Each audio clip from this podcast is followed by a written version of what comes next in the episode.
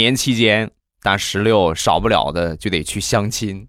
这么大岁数了，没个对象，得抓紧呢。相亲回来之后呢，又失败了啊，没成功。他妈就问他怎么又失败了？怎么回事啊？说完，大石榴啊，兴趣不合。说完，把他妈气的抽了他一个巴掌。有几个男孩子和你兴趣是合的啊？你每天唯一的兴趣就是到吃。一边说呢，一边就掐他胳膊。你看看你这个大腿，你看看你这个胳膊，你看你这胳膊粗的，你都快赶上人家小腿，赶上人家腰了。